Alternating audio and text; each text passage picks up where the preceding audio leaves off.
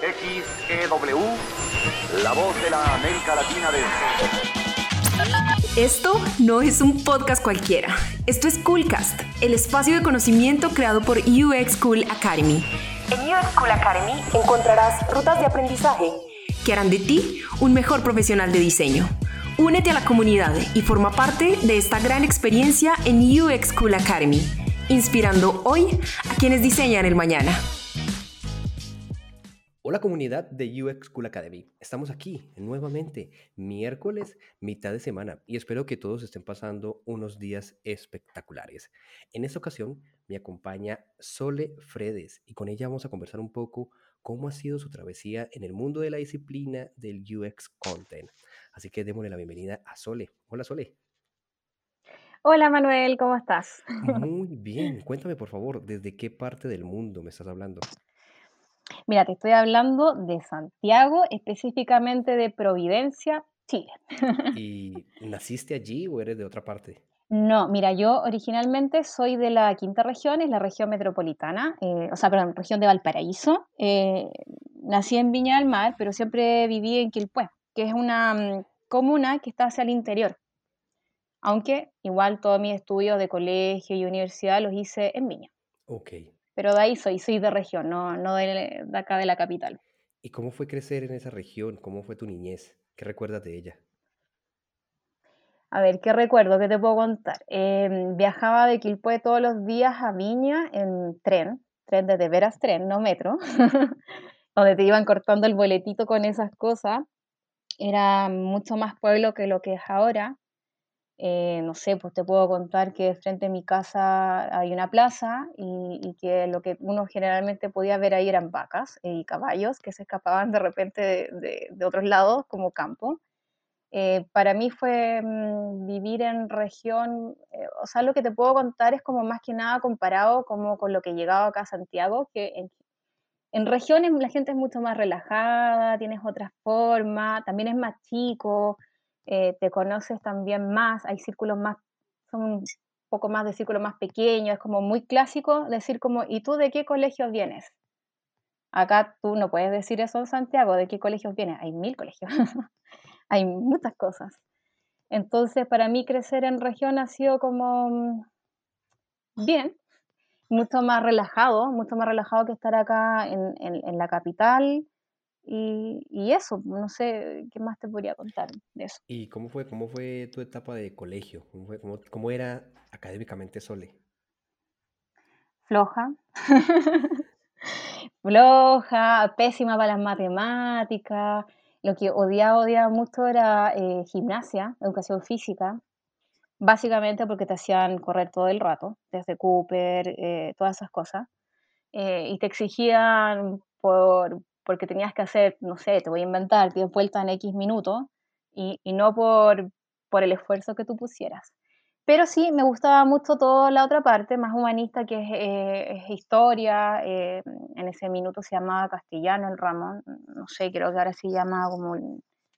Puede ser. No sé, tiene otro nombre ahora, pero en el fondo siempre me gustó mucho más el lado humanista. Y ahí era donde me iba mucho mejor.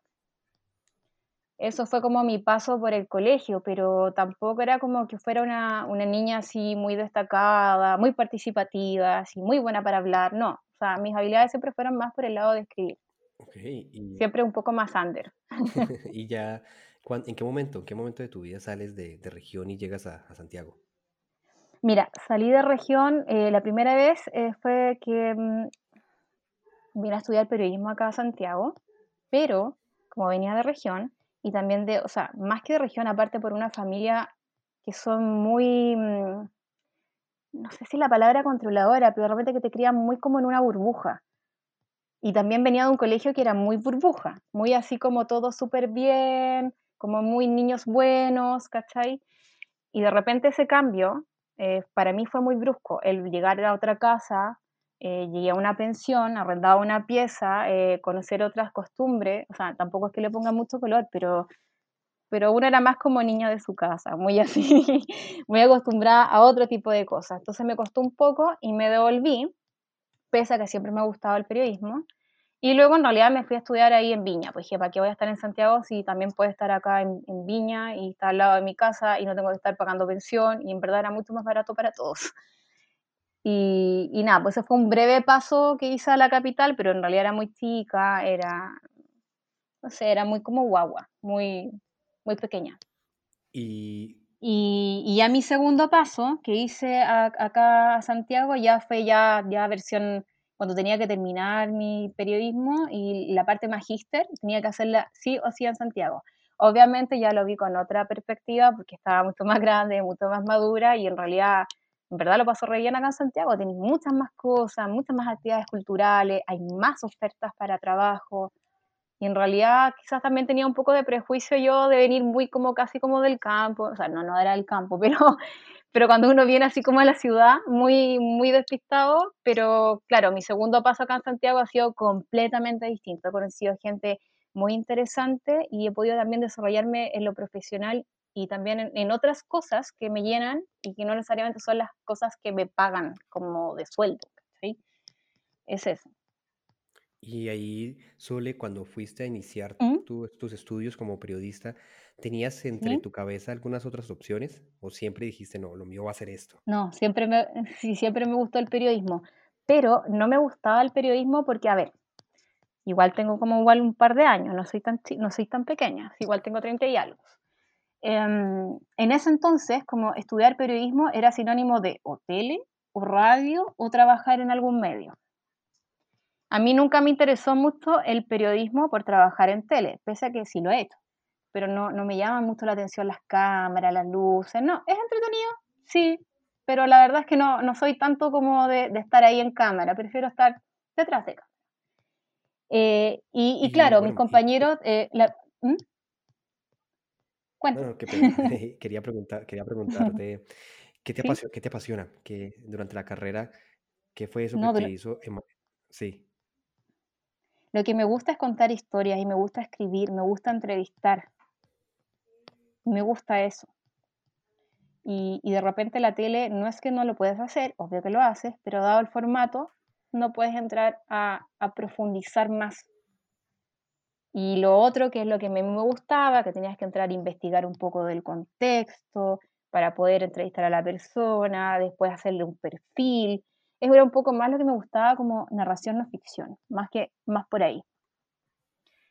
No quiere decir que los otros formatos no me acomodaran porque los hacía y de hecho hasta quizás me iba mejor.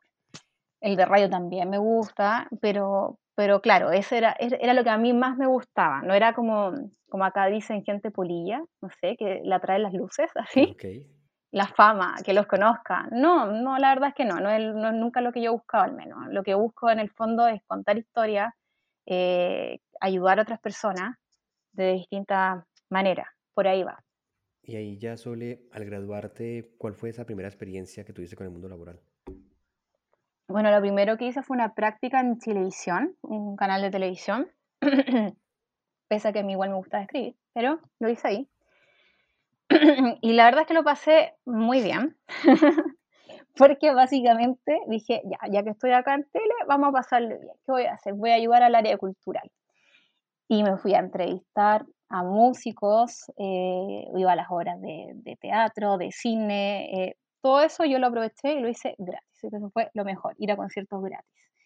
Pero claro, no estaba ayudando que digamos mucho a alguien, sino más que mm, cumpliendo como un capricho mío de poder conocer artistas y, y qué sé yo, ir a conciertos gratis. Eh, luego, eh, más que nada, mi paso ha sido por medio. Trabajé en un medio digital que duró bastante poco y ahí escribía como de todo un poco en realidad, pero bien cortito, pero tampoco era como que digamos que entres y escribas y investigues, no, era como, como un reporteo de escritorio. Básicamente te metías a distintas cosas en Google. Y después dije, no, yo quiero trabajar en un medio escrito así como de de veras, en un diario. Quiero conocer esa experiencia y estuve en un diario que no eran temas que a mí me gustaran en todo caso, porque eran temas como de economía, de la bolsa, de inversión, pero no importa. Dije, una profesional y donde sea lo vas a hacer bien.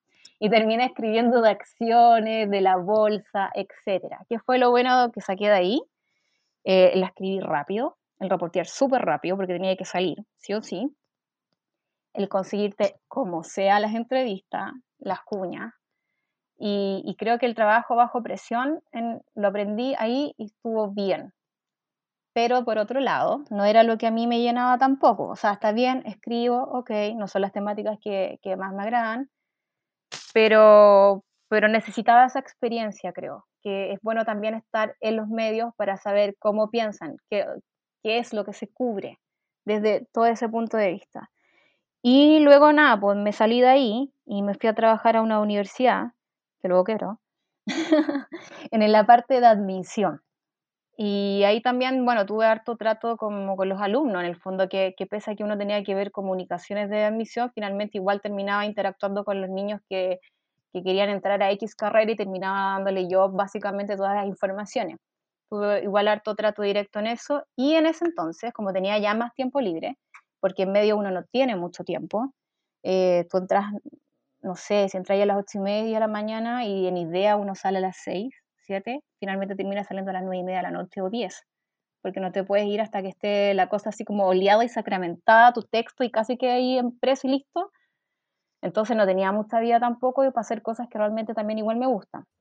Bueno, y estando en, en, esta universidad, que ya me sobra un poco más el tiempo, eh, entré a trabajar, lo digo, porque aunque no me pagaran, en realidad fue una militancia que tuve eh, de un poco más de tres años, entré en el Observatorio contra el Acoso eh, Callejero, que se llama en ese entonces, ahora se llama Observatorio contra el Acoso Chile, que es una organización feminista. Y, y, eso fue un trabajo que a mí me llenó bastante. Efectivamente, yo estaba haciendo, de, estaba en comunicación, estaba en contenido. Eh, coordinando, escribiendo, bueno, igual uno hace de todo un poco. Y ahí estuve durante como tres años y algo, eh, aprendí bastante, me gustó mucho lo que es trabajo en equipo y, y, efectivamente uno, mediante lo que es comunicación, podía ayudar a otras niñas, porque lo que nosotros hicimos fue visibilizar lo que es el acoso callejero, que hasta, bueno, ahora, hasta, ahora ya todos lo entienden, pero en ese entonces uno era como la, la loquita, que le pone color, si no es para tanto, y confundían mucho lo que era la cosa callejero, o sea, lo, hacían creer como que era un piropo, como mm, sin nada mal sentido, etc. Y fue un, trabajo bien arduo, pero bueno, en donde con las compañeras eh, pusimos esta temática eh, a nivel nacional y llegamos incluso a sacar un proyecto de ley que es contra el acoso callejero. Y, ahí fue cuando yo, claro, pues ya empezó más mi beta como del ayudar mediante cosas de contenido, de comunicaciones, del cómo lo vas contando, etcétera. También en parte estrategia de cómo vas a implementar eso, cómo vamos a salir frente al resto, cómo lo vas a comunicar. Eh, y creo que eso fue un trabajo muy, muy, muy potente que hicimos. Eh, Soli, ahí con, ¿Mm? con la trayectoria que, me, que, me cuenta, que nos cuentas, mejor dicho, a todos, no solamente me cuentas a mí, sino a toda la audiencia que se conecta. Sí, a todos. Eh, sabemos también que hay muchos comunicadores que escuchan estos episodios. Me gustaría saber, ya desde tu experiencia, cuáles serían esos tres consejos que podrías proporcionarle a aquellos comunicadores que están hoy escuchando tu Culcas consejos, pero así como en cuanto enfocado a trabajo. En el ámbito, sí, profesional, tal vez como que, mira, estás estudiando comunicación, deberías tener en consideración estos tres elementos. Mira, yo creo que así como para los que vienen desde el periodismo, em, uno es como desmitificar que el periodista solamente puede trabajar en radio, en tele o escribiendo en un diario o revista uno puede hacer mucho más. La comunicación es mucho más amplia. Yo creo que por ahí va. Y dos, eh, no sé si ya alcanza para el tres, pero en el fondo trata de trabajar en lo que a ti te gusta. Yo creo que cuando tú buscas como una meta o algo que te motive, que realmente te llene, es cuando lo vas a hacer mucho mejor. Eso es independiente como de la plata que igual es necesaria, ¿sí? Porque uno no vive tampoco así como de, de la nada. hay cosas que pagar, etcétera pero yo creo que eso y lo otro, ah, este es el tercero, estar en constante, eh, eh, eh, perfeccionándote constantemente. Yo creo que eso, yo creo que uno nunca deja de aprender y no puedes tampoco quedar así como pasado en naftalina, como quedarte así como en la antigüedad. Uno tiene que siempre estar creciendo, atreviéndose em, y salir como de tu zona de confort, porque de repente es muy fácil quedarse ahí pegado, pero te quedas ahí como desactualizado. Yo creo que eso podrían ser los tres. Perfecto, Sole, gracias. Ahorita, sí, ¿en qué momento? Cuéntame, por favor. ¿Llegas o conoces lo que es la disciplina, todo esto que se dice que es UX y demás? Y, ah, ya, mira. ¿Cómo conecta eso? Yo te voy contando. Bueno, después de, pasar por la universidad, eh, después estuve un tiempo nuevamente en tele, en un proyecto piloto que jamás salió de las noticias, pero no importa. Igual uno siempre aprende y está bien. Me llamaron para trabajar en no sé si decirlo, bueno, en una fundación que pertenece al Ministerio de Agricultura, por ende del Estado, para que yo trabaje como periodista, básicamente como subeditora de contenido. Eh, y es donde sigo aún. Bueno, ¿qué pasa? Que eh, a mí me gusta mucho lo que hago en todo caso, pero sentí que en algún minuto eh, me estaba quedando como lo que yo decía antes, desactualizada, me estaba quedando atrás. Y claro, o sea, uno tiene que dar un paso más y, ya no te puedes estar repartiendo diario, porque tú sabes que los medios van, van a la baja, al menos los tradicionales. En radio, ok, seguimos, pero vamos viendo cómo innovar en eso. Y, también vamos sacando otro tipo de productos. Ya no estamos enfocando más a lo, a lo digital. Y en el año 2018 eh, que yo ya sentía que necesitaba renovarme, es como cuando tú ya agarras la práctica y ya te sabes como al revés al derecho eh, lo que tienes que hacer en tu pega y ahí cómo puedo aportar. Eh, ingresé en un diplomado que era sobre gestión de contenido digital. Aparte porque tú a veces también uno tiende a preguntar a colegas y nunca te explican, no sé si es porque no saben o porque generalmente no, no, no comparten mucho los, sus conocimientos. Entonces dije ya, no importa, me voy a meter en un diplomado. Y ahí metiéndome en este diplomado, eh, me empezaron a hablar sobre lo que era UX. Entonces, cuando me empezaron a contar sobre lo que era UX, a mí como que me explotó un poco el cerebro. No me estás viendo en este minuto, entonces no te puedo hacer la gestualidad de como que mi cerebro así como que se expandió. Y dije, wow, esto tiene sentido, tiene mucho sentido. Pero, vamos a ver, hay un poco que efectivamente, si yo lo empecé a estudiar como en el 2018, no lo había podido aplicar. Y había una patita que a mí me quedaba coja, porque hablaban mucho de, esto, pero lo enfocaban en lo que es diseño, pero diseño así como de hacer una maqueta, de hacer X. No sé si me entienden, me, explico. Me faltaba la parte de contenido, donde yo sí sentía que tenía habilidades. Em, entonces, claro, pues me quedé ese como 2018, como que terminé, dije, súper bien, me abrieron un poco mi, mi, cabeza, se amplió mi universo, dije, ya por aquí voy a seguir explorando, a ver cómo esto lo podemos ir implementando también eh, en donde trabajo, o sea, en esa pega que paga, que es lo, que le digo donde estoy. Eh, vamos a ver, cuesta un poco, eh, cuesta un poco hacer ese cambio, explicar también lo que es el UX, porque como que para el resto a veces no lo entienden, están muy enfocados como esto es así y si así se hace y no hay más, ¿cachai? o de sacar productos sin una estrategia entre medio, de por medio, o que te tiran, te hacen todo un diseño y después dicen, ya, anda, escribe tú, ve cómo te la arreglas. Y tú como, ah, pero, ¿cómo lo hago acá? Pero, pero puta, esto no tiene que ver con el objetivo. Ya, ya sí, pasa mucho. Eh, y, cuesta, estoy en eso.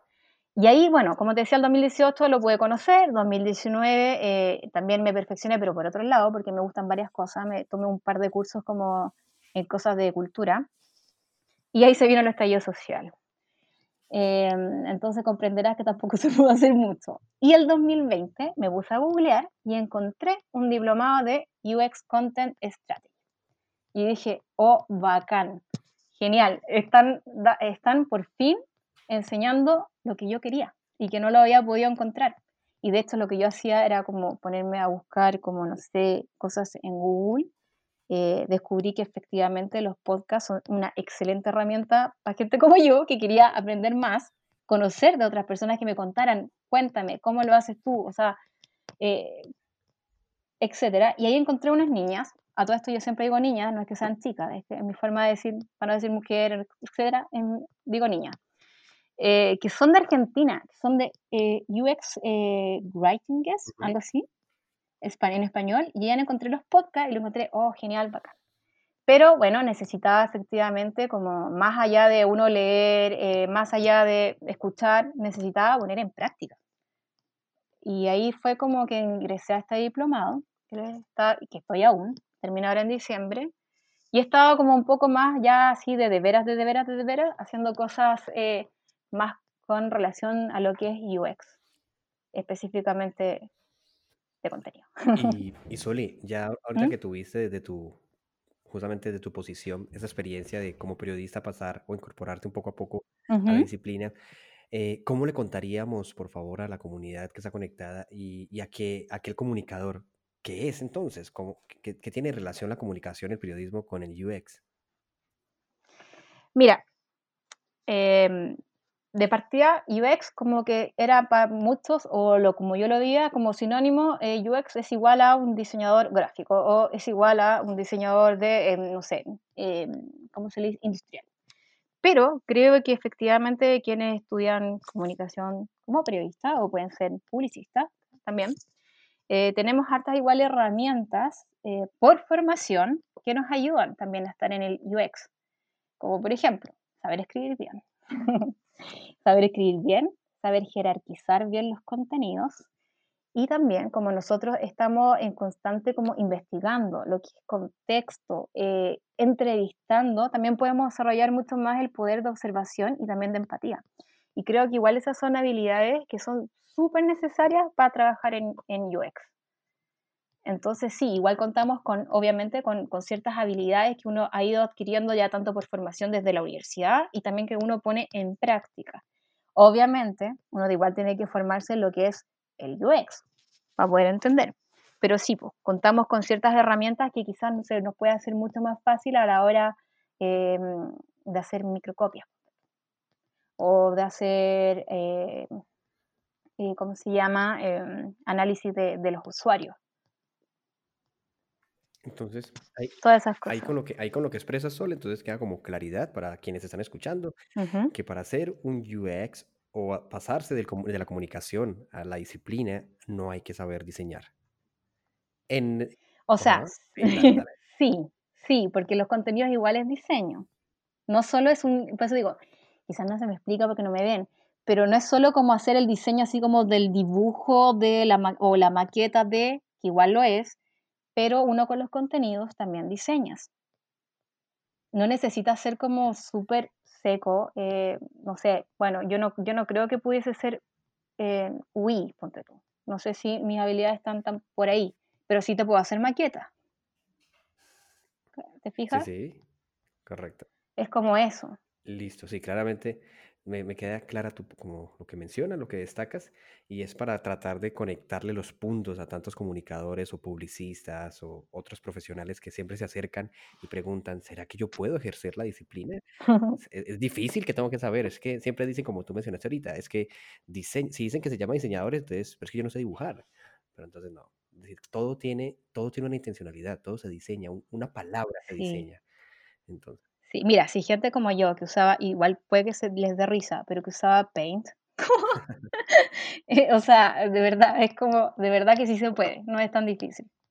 No voy a hacer una obra de arte, pero, pero sí, sí se puede. ¿Y cómo fue esa exploración? Sole, cuéntanos por favor, ya que estaba, tú dijiste, "Te- soy curiosa, quiero aprender más de esto, ¿cómo, a qué medios acudiste? ¿Tienes algún- algunos lugares o páginas recomendadas? No, lo que te digo, yo sigo mucho, estoy siguiendo así como, bueno, creo que este año, no sé si es que el año pasado no me fijé, pero siento que ha habido como un, un boom, una, como que ha explotado lo que es del UX y todos te hablan de lo que es el UX y el UX tanto y el UX no sé qué y el content y el strategies y el writing y el UI, eh, pero como que en realidad hay harta información en la web, eh, como en podcast, como el de ustedes, por ejemplo el de las otras niñas que yo les decía de Argentina, está, mm, eh, ¿cómo se llama? Olvidé, soy la peor persona, lo olvidé, pero está el de los mismos que me hacen a mí las clases, ellos, el, el blog de Ida, ponte tú. Eh, Ida, ellos, ellos hacen harto contenido. eh, y también hacen, por ejemplo, hacen todos los martes de UX, em, hacen también como talleres, entonces igual hay, hay harto por dónde. Y ahora lo que hice fue unirme a más mujeres UX, las, no sé si las conoces. Sí, sí, sí, la comunidad, claro. Ya, claro, estoy metida con ella porque eh, como me estoy metiendo y no es algo que uno dice, ay, me voy a convertir en, en UX y ya al otro día tú eres eh, UX. o sea, igual requiere estudio, trabajo, ensayo y error. Y mm, quería conocer más gente que estuviera metida en ese mundo. Y también que me ayudaran con ciertas cosas, pues, no sé, eh, tips, eh, mira, ¿sabes qué? Métete por acá, usa Figma, ponte tú, mírale tal libro, o yo hago de esta manera las encuestas, eh, y me metí a esta comunidad y, ahora estoy siendo parte de unas mentorías que ellas hacen. Soy mentoreada, no es que esté haciendo yo la mentoría. y trabajamos ahí distintas cosas, desde lo más básico, desde cómo, cómo trabajar tu confianza. La idea es de llegar desde eso, desde lo básico, hasta poder obtener herramientas dentro de lo que es el mundo UX. Entonces ahí estoy, pues, estoy conociendo a más niñas que están como yo, que también vienen de, de, de periodismo, de publicidad, también hay otras niñas que ya están trabajando como eh, UX lead. Entonces es súper rica esa, esa, mm, ese feedback que hay entre, entre gente que tiene ya harta experiencia con otras que no tanto y unas que se están mediando. Y, y he descubierto que mm, son muy generosas y en general, al menos con la gente que, que he conocido del mundo UX, son muy generosos en compartir sus conocimientos. Y así como de la nada, así esperando nada uno de cambio. Son muy generosos. Y, y eso, pues eso ha sido como mi, mi experiencia y cómo me he estado también como metiendo en esto. Sole, y ahorita que has estado ¿Mm? estudiando el diplomado y que estás próximo a ¿Sí? terminarlo, eh, por, por favor, en tus palabras, ¿qué sería entonces o qué, qué hace un UX content? Ah, ya, pero es que nosotros estamos, como es US Content Strategy, en el fondo lo que tú haces es como toda la estrategia de algún producto eh, digital. Y en esa parte creo que se parece bastante a lo que uno yo hacía como estrategias de contenido. Se parece bastante, solo que claro, pues es como más enfocado en, en esto eh, de lo digital. Y el US Content Strategy, bueno, pues tú sabes, el que se encarga de ver toda la estrategia de, mm, de algún producto determinado, desde, pero siempre pensándolo desde lo digital. Y, mm, y también puedes hacer el, el UX Writing, que es como el que te hace la bajada. Es el quien, quien no sé, pues, cuando tú, ve, tú ves todos los botones, lo que te ayuda a, a conseguir X cosa, todo eso lo hace el UX Writing. Y obviamente eso es alineándose como a toda la estrategia que ya se hizo antes, como cuáles son los objetivos que se van a lograr, lo vas a hacer así, así, estos son los tipos de contenido que vamos a hacer, desde tanto como del escribir, de lo visual, de, de hasta como la paleta de colores que vas a hacer, etcétera, y ahí uno le va haciendo la, la bajada. No sé si me expliqué bien, Sí, sí, sí, correcto. pero, pero es como eso. Au, Listo, Sole. Ya estamos, perdón, me cayó justo el audífono, así dije, au. no te preocupes, hacen parte de Ya. toda esa experiencia, de las historias que estamos contando. Eh, ya estamos por, por cerrar esta conversación, Sole, y, Ujú. y quiero hacerte la pregunta con la que siempre cierro todos los episodios. Y, y dice así, entonces, prepárate porque siempre genera un, un- un rayón del coco. Vamos a, vas a viajar en el tiempo, Sole. Vas a viajar Ya. 30, 30 años al futuro y te vas a encontrar Wow, voy a ser muy anciana. y te vas a encontrar con, contigo misma. Entonces, la Sole de, de hoy, del presente, ¿qué le preguntaría o qué le diría a la Sole del futuro? Mira, igual he hecho este ejercicio, pero con la suele más chica. Así como cuando eres, como, ¿qué me diría yo? Y creo que me seguiría, me seguiría diciendo lo mismo. Relájate, de verdad. Yo me diría eso, relájate, eh, nadie se va a morir. eh, que yo realmente a veces como que me estreso mucho con las cosas y como que todo uno lo ve como muy así como, si no lo haces ahora, si no estudias esto ahora, como que ya es el fin del mundo. En verdad no. Eso me diría desde ese punto, desde ese lado. Y lo otro como que me diría que, bueno, sigue haciendo lo que estás haciendo, eh, sigue aportando las causas que tú crees, más allá de si hay paga o no paga, y seguir perfeccionándome. Yo creo que eso. Vale, perfecto, Sole. Muchas gracias. Y ya, con esto damos casi que cierre a la conversación. Eh, compárteme, por favor, cómo la gente podría contactarte, en qué redes sociales te encuentra. Wow. Mira, yo creo que por ahora solo en LinkedIn, porque mi Instagram es privado. eh, y tampoco como que lo manejo mucho. Eh, mi LinkedIn es Solange Fredes. O sea, todos me dicen Sole, pero en verdad me llamo Solange. Y se escribe Solange. Solange Fredes. Ahí me pueden encontrar. Listo, Sole. Muchas gracias por esta conversación y por abrirnos un espacio.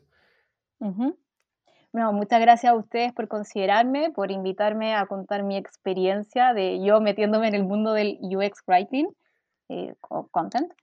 Y, y nada, muy agradecida a todos y a todas quienes nos están escuchando.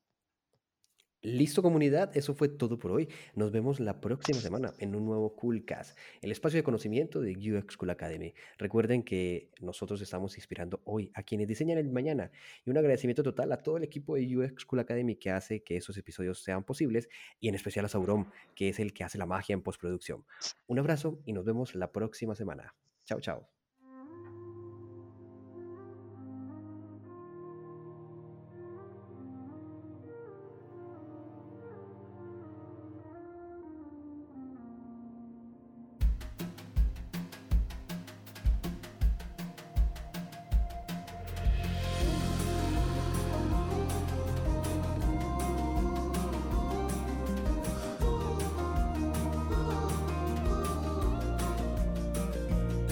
I've been trying to call. I've been on my own for long enough. Maybe you can show me how to love. Maybe I'm going through withdrawals. You don't even have to do too much. You can turn me on with just a touch, baby. I look around and since city's cold and empty, around to judge me. I can't see clearly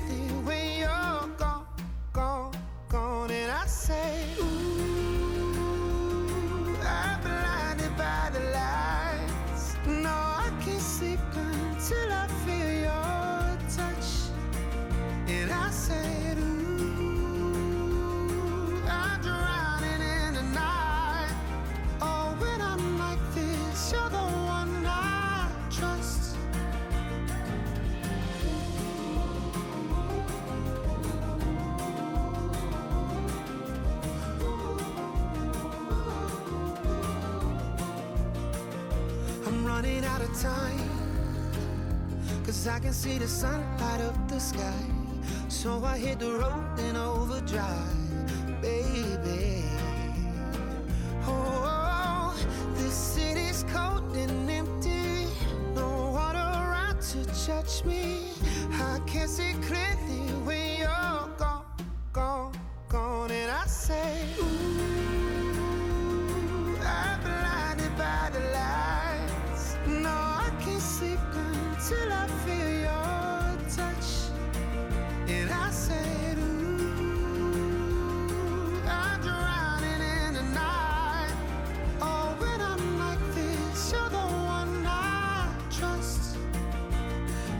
walking by to let you know I can never say it on the phone.